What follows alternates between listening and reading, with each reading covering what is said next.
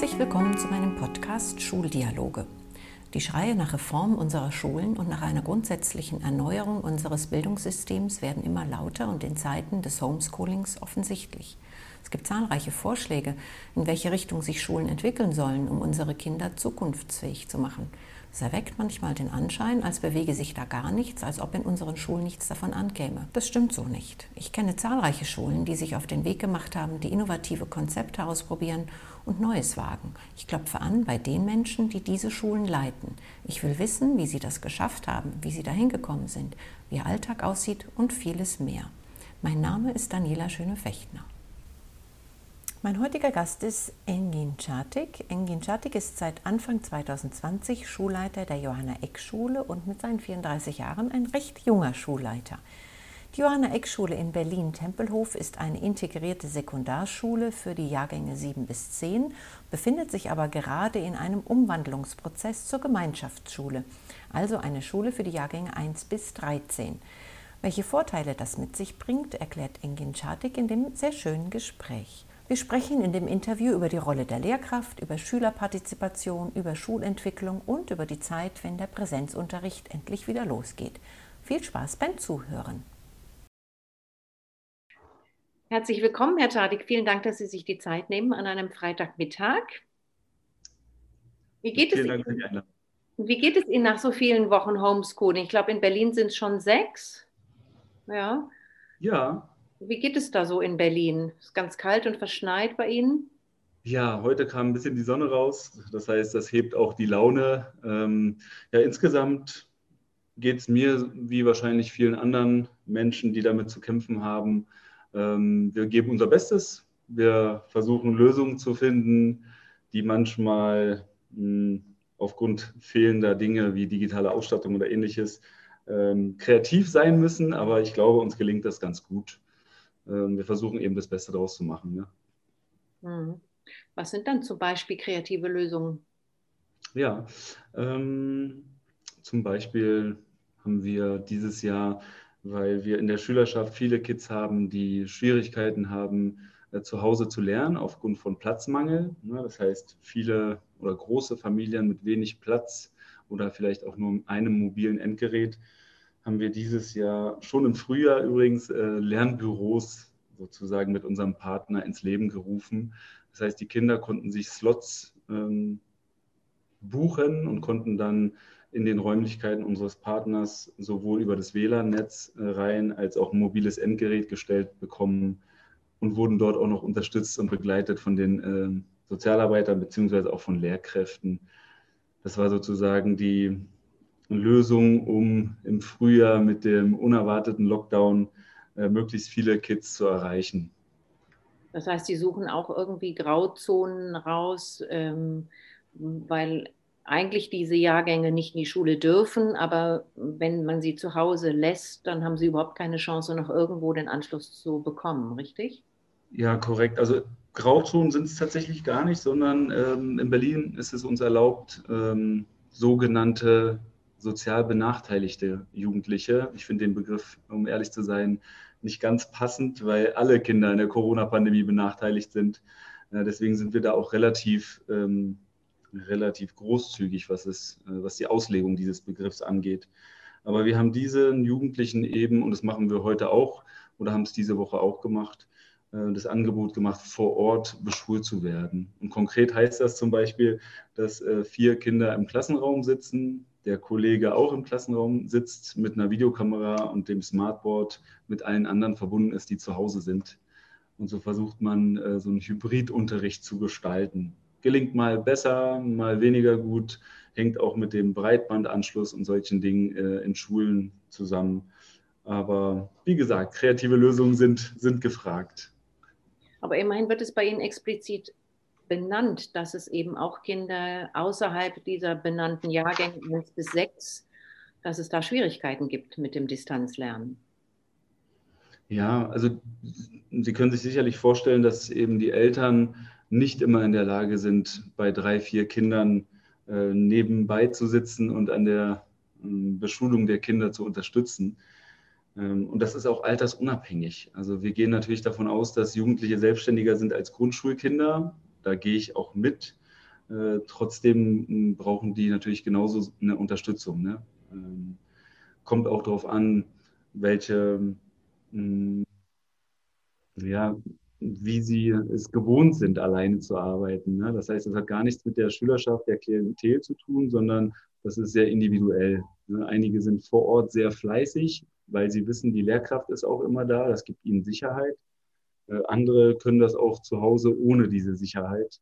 Äh, und tatsächlich gibt es ähm, ganz interessante Entwicklungen innerhalb der Schülerschaft. Also Kinder, die vor Ort manchmal nicht ganz so sichtbar sind, sind jetzt zu Hause viel aktiver und es ist sozusagen eine positivere Entwicklung.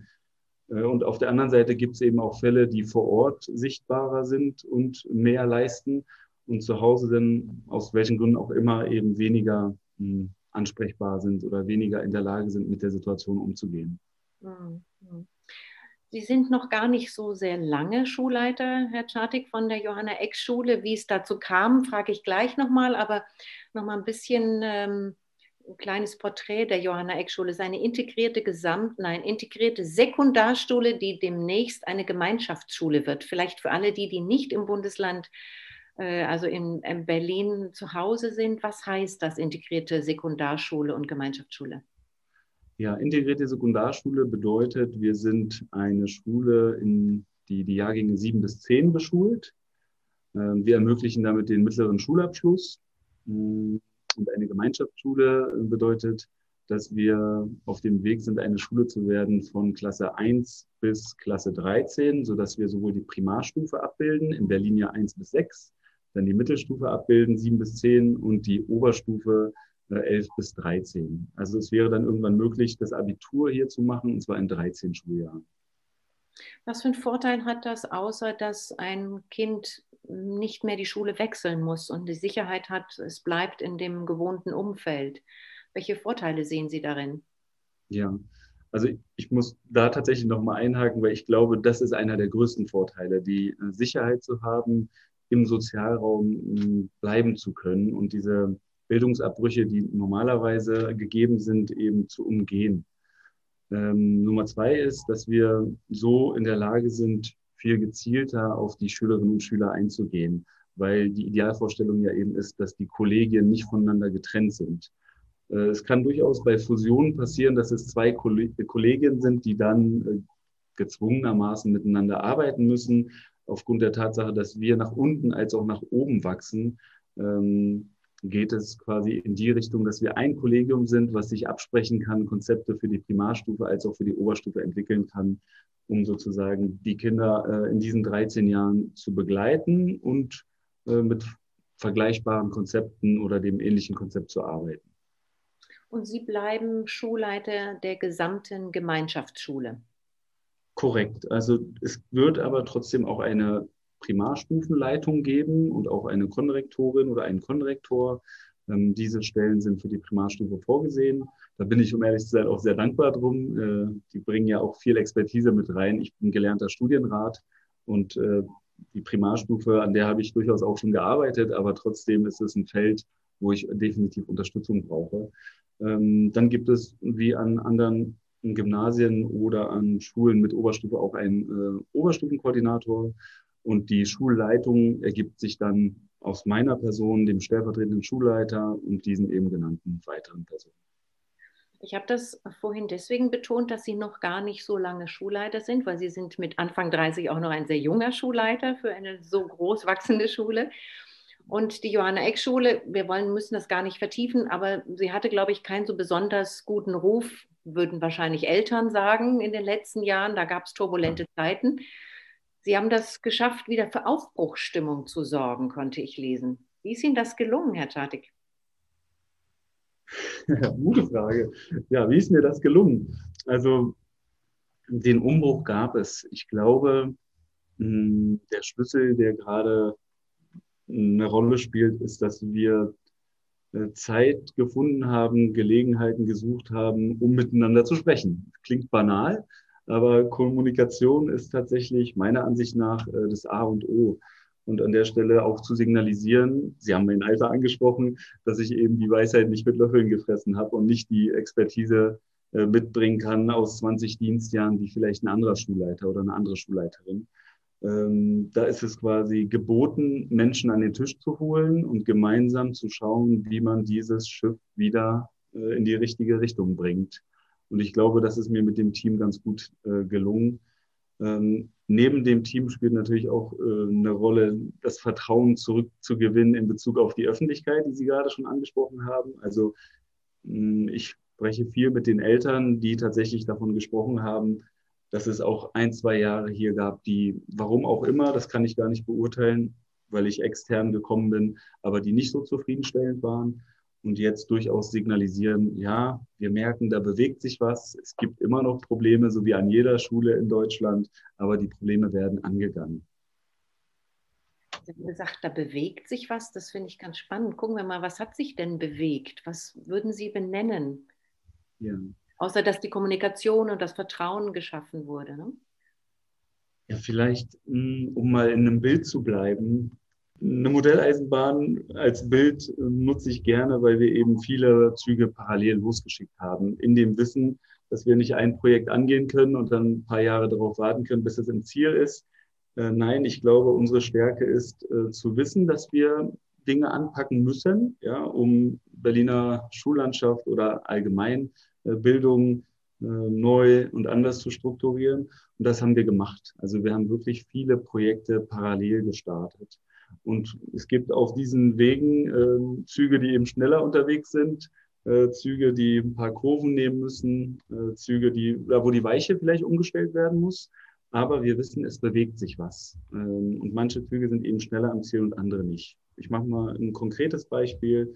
Ähm, wir versuchen als Kollegium auch unsere Rolle als Lehrkraft neu zu definieren.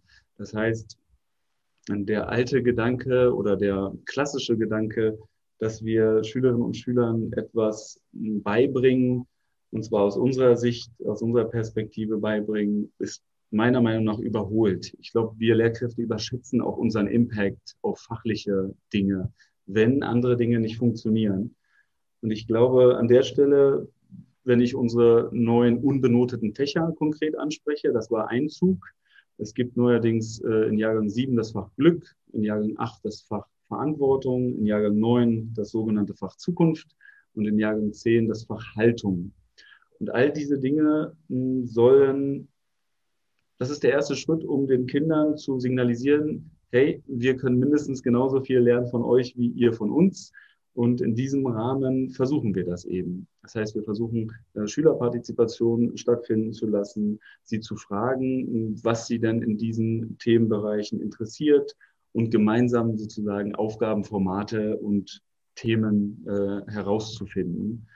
Und tatsächlich versuchen wir immer, unsere Namenspatronen mit ins Spiel zu bringen. Wir sind die Johanna Eck Schule und Johanna Eck hat eben ihr eigenes Leben aufs Spiel gesetzt und vier Menschen in der NS-Zeit versteckt. Und diese Haltung, deswegen auch in Jahrgang 10 das Fach Haltung, wollen wir, auch wenn das nur ein kleiner Prozentsatz dessen ist, äh, den Schülerinnen und Schülern mitgeben, um sie eben äh, zu mündigen Bürgern dieser Gesellschaft zu machen. Ich glaube, das ist ein großes Anliegen unserer Schule auf der wirklich schön und ähm, sehr modern gestalteten Homepage ist ja auch genau dazu ein bisschen was zu lesen. Finde ich sehr schön, dass das immer wieder anfängt. Johanna liest, Johanna summt, Johanna tanzt, Johanna, hm, ich weiß nicht, was es noch war. Ähm, wird das wirklich konsequent auch gelebt und ist das wirklich auch präsent erlebt in der Schule, dass, ähm, dass diese Namenspatronin wirklich auch immer Vorbild für all das ist, was dahinter steckt? Ja. Ja, ich muss sagen, die Corona-Pandemie hat uns ein bisschen zurückgeworfen. Ich mache das mal konkret. Wir hatten ähm, vor anderthalb Jahren einen Winterball und der hieß Johanna tanzt. Das war der erste Winterball seit langem an dieser Schule. Ähm, an manchen Stellen wurde mir vielleicht auch davon abgeraten, äh, ne, macht das nicht. Das ist eine Veranstaltung, die noch nicht organisiert ist. Aber das meine ich mit, wir gehen die Sachen an. Wir haben es gemacht und das hat wirklich nachhaltig gewirkt. Sowohl die Schülerinnen und Schüler als auch die Lehrkräfte, als auch weiteres pädagogisches und nicht pädagogisches Personal hatte einen schönen Abend. Und dieser Abend bleibt und wirkt auf die Schulkultur, wirkt auf die Identifikation mit unserer Schulgemeinschaft Und das versuchen wir eben nicht nur in diesem Zusammenhang, sondern auch, wenn wir die Jugendlichen äh, animieren, zum Beispiel Johanna Botschafterin und Botschafter zu sein. Also immer, wenn wir Gäste im Haus haben, äh, werden diese nicht vom Schulleiter oder irgendeiner anderen Person äh, begrüßt, sondern von unseren Jugendlichen, weil ich der Meinung bin, dass wir eben viel mehr von ihnen lernen können. Auch das klingt vielleicht zu, zu idealistisch, aber tatsächlich bin ich der Meinung, dass sie ganz viel aus ihrem Elternhaus beziehungsweise aus der Sozialisation mitbringen und diese Verantwortung, die sie dort in, an vielen Stellen tragen, in Schule manchmal zu selten sichtbar wird, vor allem im Unterricht. Und wenn wir eben Situationen schaffen, wo das sichtbar wird, um ihnen äh, zu zeigen, hey, du kannst ganz viel und äh, wir bieten die Gelegenheiten, tut das der Gemeinschaft gut. Wie schön, Sie wachsen daran sicherlich sehr, ne? die Schüler und Schülerinnen. Korrekt. Also ich mache es da auch mal wieder konkret. Wir hatten vor einigen Monaten die Senatorin im Haus und sie wurde begrüßt eben von den Botschafterinnen und Botschaftern. Und man hat wirklich gesehen, wie die Schulter und die Brust äh, und äh, die Körperhaltung dieser Jugendlichen ähm, sozusagen Stolz wiedergespiegelt hat oder Selbstbewusstsein, weil sie in diesen Gelegenheiten oder in diesen Situationen hm, zeigen können, was sie unabhängig von Unterricht können. Sie hatten danach gefragt, ob das weiterhin gelebt wird. Ja? Und ich mache das auch nochmal konkret. Hm, die Johanna Eck liegt in der Nähe auf dem Friedhof und wir haben eine Garten AG und die beteiligt sich bei der Grabpflege die Schülerinnen und Schüler des siebten Jahrgangs besuchen äh, zu Beginn ihrer Zeit bei uns auch immer dieses Grab, um eben etwas zu erleben, zu erfahren und dann zu thematisieren, warum heißen wir Johanna Eck und was hat Johanna Eck geleistet. Ähm, ich glaube, diese Gesprächsanlässe führen eben dazu, dass Kinder sich öffnen und diesen Schutzraum, den wir dann hoffentlich bieten können, äh, nutzen, um daran zu wachsen, um Dinge preiszugeben, um ihre Meinung zu äußern. Und zwar ohne irgendwie von uns in der Situation zu bewert, äh, bewertet zu werden, sondern wie gesagt, wir versuchen einen Schutzraum zu bieten. Ich finde es sehr interessant, was Sie sagen, weil wie wichtig wird plötzlich der Name einer Schule damit und wie identifikationsstiftend diese Namensgebung ist für all das, was Sie tun. Das finde ich großartig. Ja, vielen Dank. Ich glaube, dass hm, ist ein Modell, was schon viele Schulen machen. Und ich glaube tatsächlich, dass es abhängig von der Persönlichkeit ganz viele Anknüpfungspunkte gibt. In unserem Fall eben Zivilcourage und Demokratie und Partizipation. Und ich denke, da gibt es ganz viele andere Schulen, die eben genauso eine Anlässe haben und die nutzen können, äh, um der Schülerschaft etwas mitzugeben.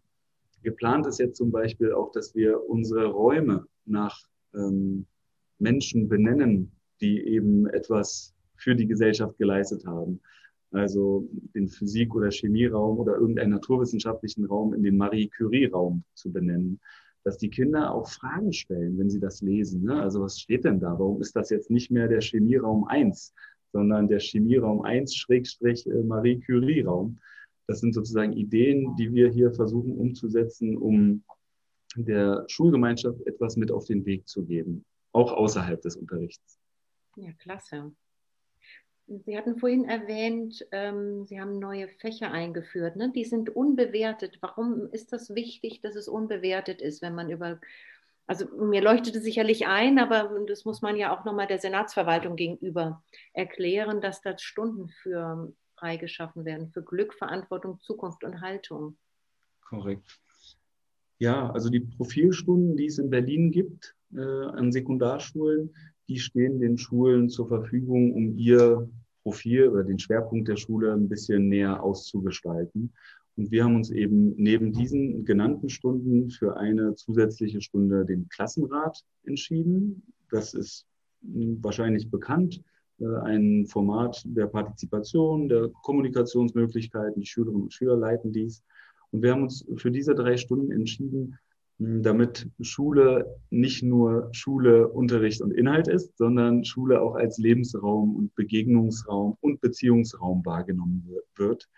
Und ich bin der Meinung, ähm, dass die Beziehung zwischen Schülerinnen und Schülern und Lehrkräften durch die Notengebung sowieso schon in einem Machtverhältnis ähm, sozusagen organisiert ist Macht meine ich in dem Fall gar nicht negativ. Aber ich meine, wir benoten Schülerinnen und Schüler und das hat durchaus auch Auswirkungen auf ihre Bildungslaufbahn.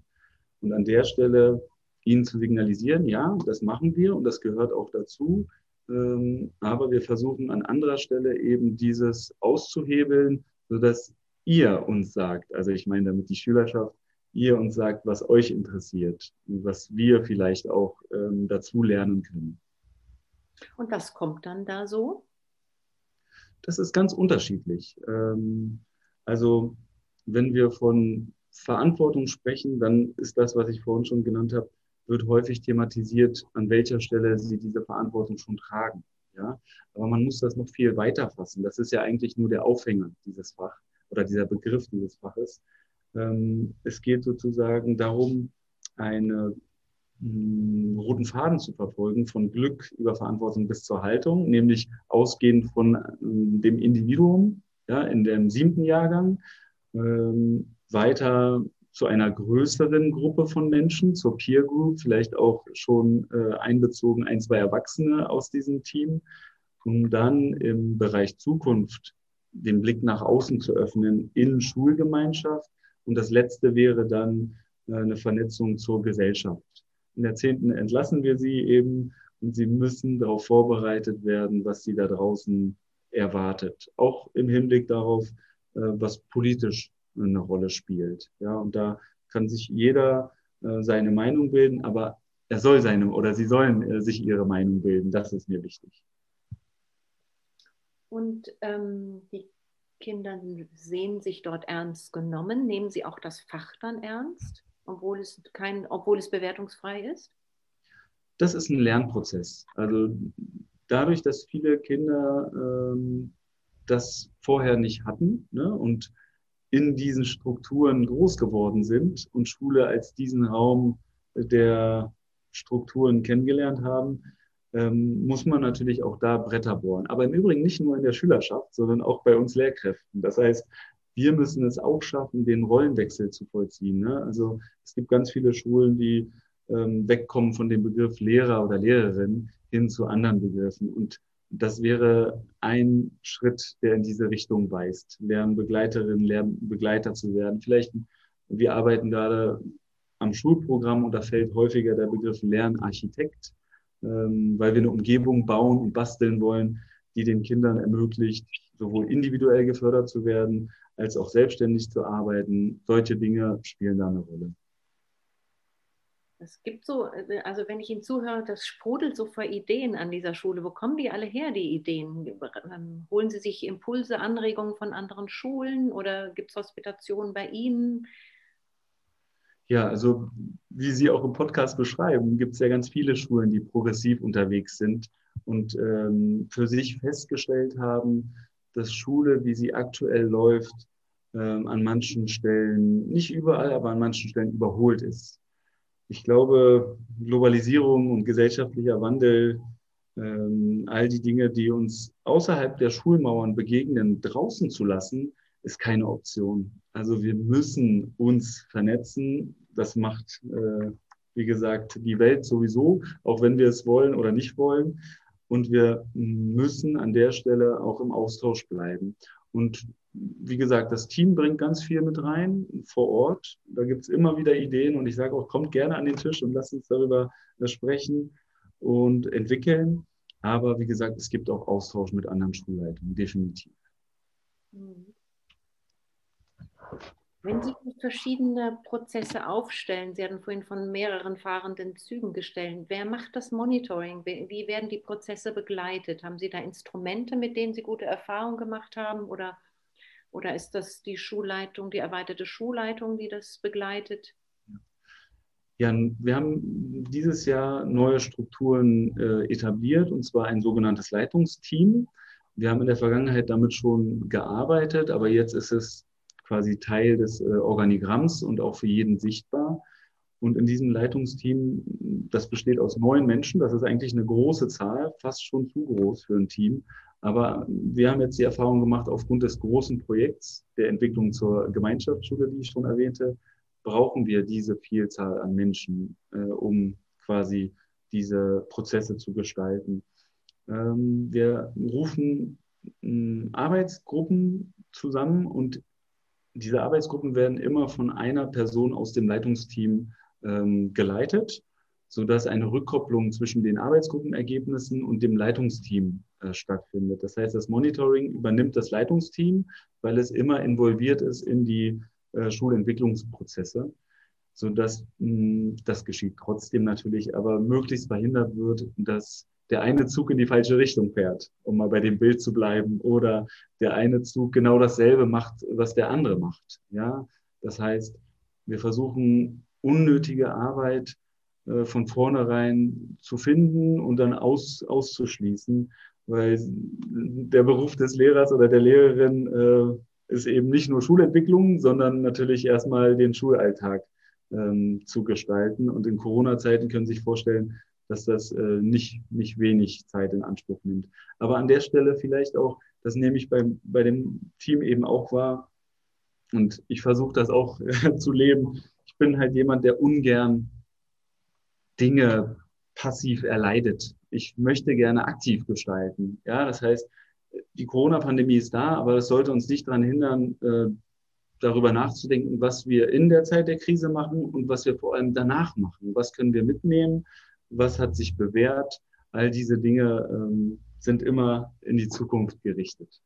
Sie haben das Bild der Modelleisenbahn geprägt, bleiben wir auch, bleibt euch gerne dabei. So ein Zug ja. braucht aber auch eine ganze Menge Energie, dass er überhaupt losfahren kann. Wo kommt die her und also wo, wo, wo stecken die Ressourcen dafür?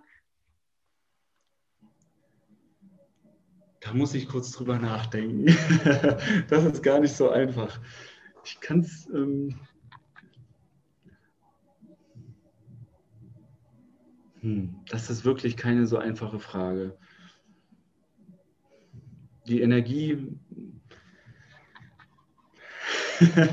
das fällt mir schwer, Frau Schönefechner. Das ist gar nicht so einfach zu, also vielleicht habe ich auch darüber noch gar nicht nachgedacht, sondern es ist Teil dieser Struktur. Ich kann es Ihnen gar nicht sagen. Also ich glaube schon, dass ich Dinge vorlebe, vielleicht bin ich manchmal auch zu schnell. ich bin, ne, das ist ein Reflexionsprozess, der gerade stattfindet. Ähm, wobei ich denke, dass ich ein wirklich gutes Gespür habe für mein Kollegium. Äh, das denke ich, kann ich in aller Bescheidenheit behaupten. Aber ähm, die Energie, die das spiegelt man. Also die Energie kommt nicht nur von der Person, mit der Sie gerade sprechen, sondern das ist wie so ein Spiegel. Ne? Die Person, die mir gegenüber sitzt, die sagen, ja, Engin, packen wir an. Oder wenn ich einen Vorschlag habe, sagen sie, ja, unbedingt, das legen wir jetzt äh, aufs Gleis und versuchen zu starten. Ich kann Ihnen das tatsächlich gar nicht sagen. Darüber habe ich noch nicht nachgedacht. Wahrscheinlich ist es so selbstverständlich, weil eben diese Aufbruchsstimmung dafür sorgt, dass alle Beteiligten denken, ja, hier muss was geschehen. Die Notwendigkeit ist da und deswegen machen wir es auch.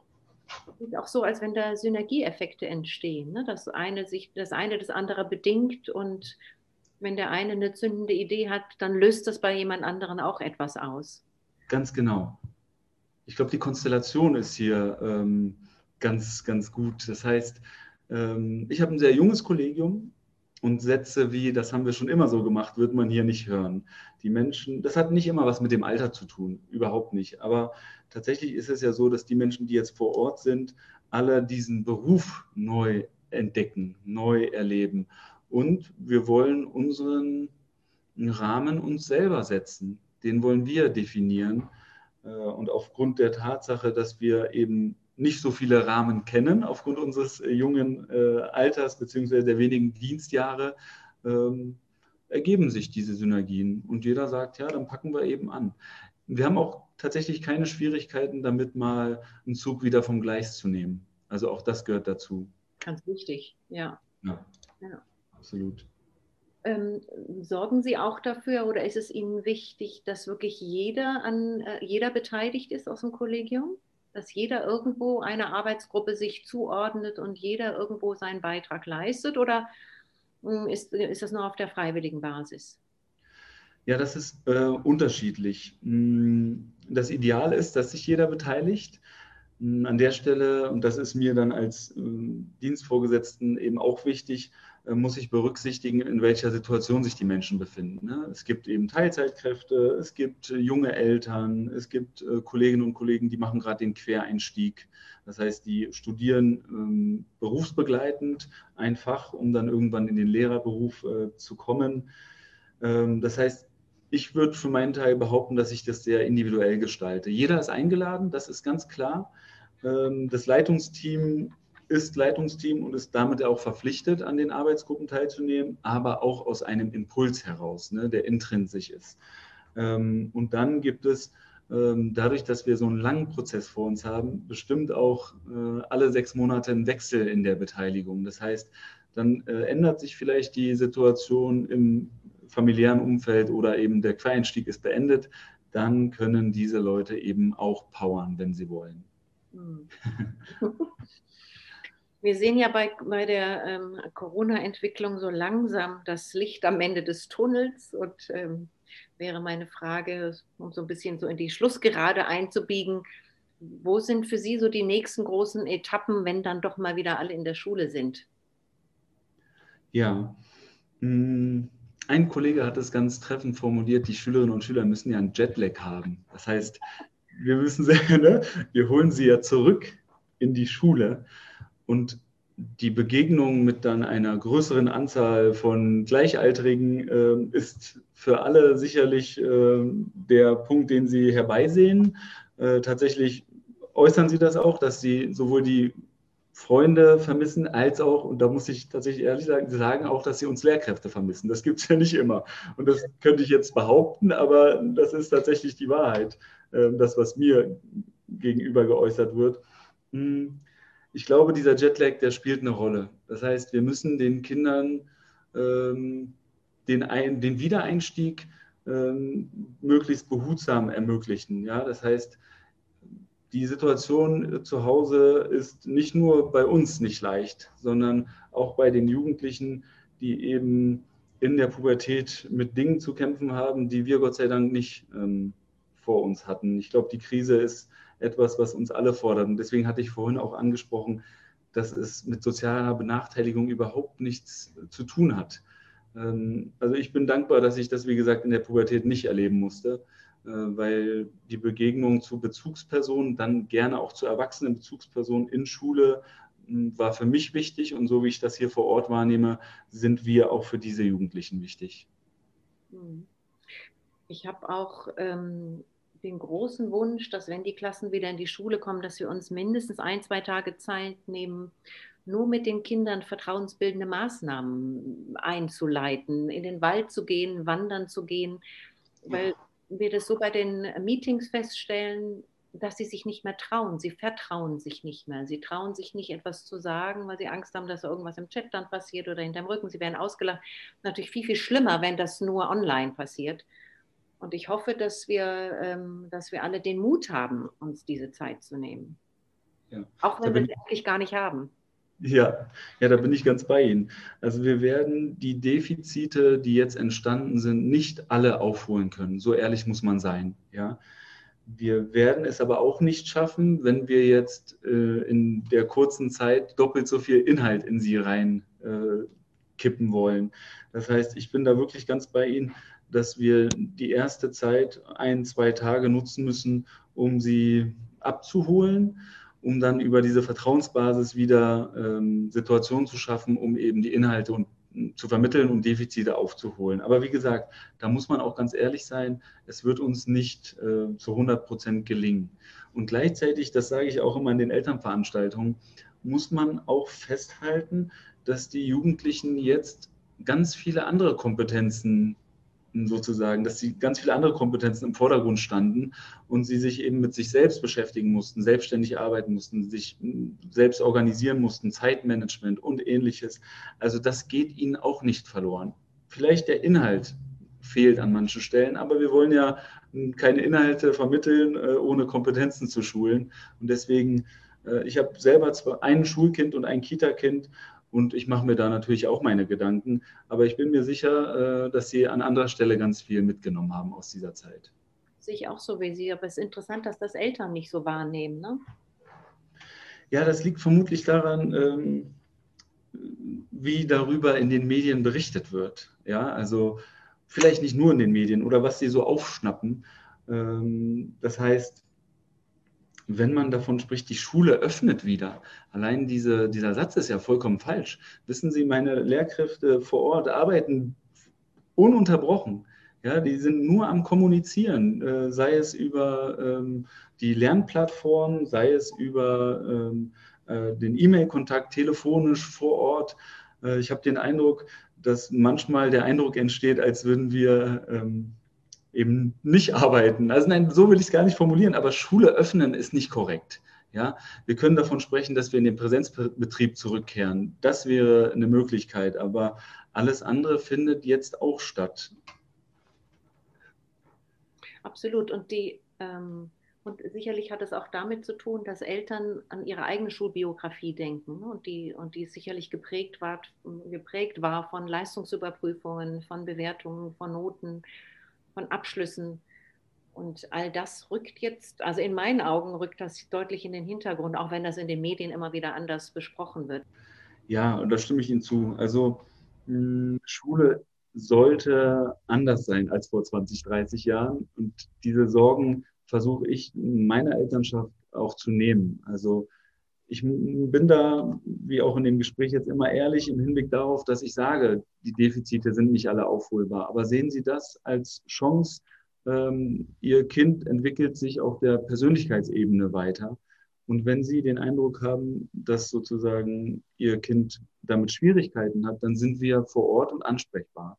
Das meinte ich vorhin mit den Unterstützungsangeboten. Wir hatten Kinder, die waren auch im Januar hier, obwohl wir den Lockdown hatten. Wie gesagt, im Land Berlin ist uns das erlaubt, Unterstützungsangebote zu ermöglichen. Und einige Kinder brauchten das auch.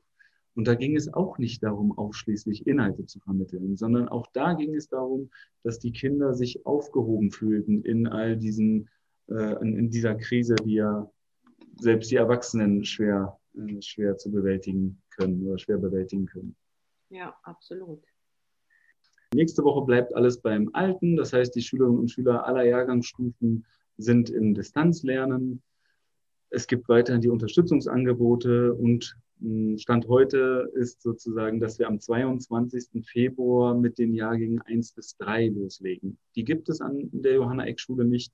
Deswegen heißt es für uns, wir bleiben weiterhin im Distanzlernen ähm, und starten dann gegebenenfalls mit Wechselunterricht. Das heißt, es werden nicht alle Klassen gleichzeitig oder alle Schülerinnen und Schüler gleichzeitig geholt. Und Sie werden auch äh, die Tage wechseln oder werden Sie wochenweise wechseln? Ähm, wir wechseln tageweise, aber auch noch sehr individuell, und zwar in der Vormittags- und Nachmittagsschiene. Also unsere Devise ist tatsächlich, jeden Schüler jeden Tag oder jede Schülerin jeden Tag zu sehen. Und zwar entweder die ersten vier Stunden hm, ist jeder Schüler eine Woche da oder eben die Nachmittagsstunden.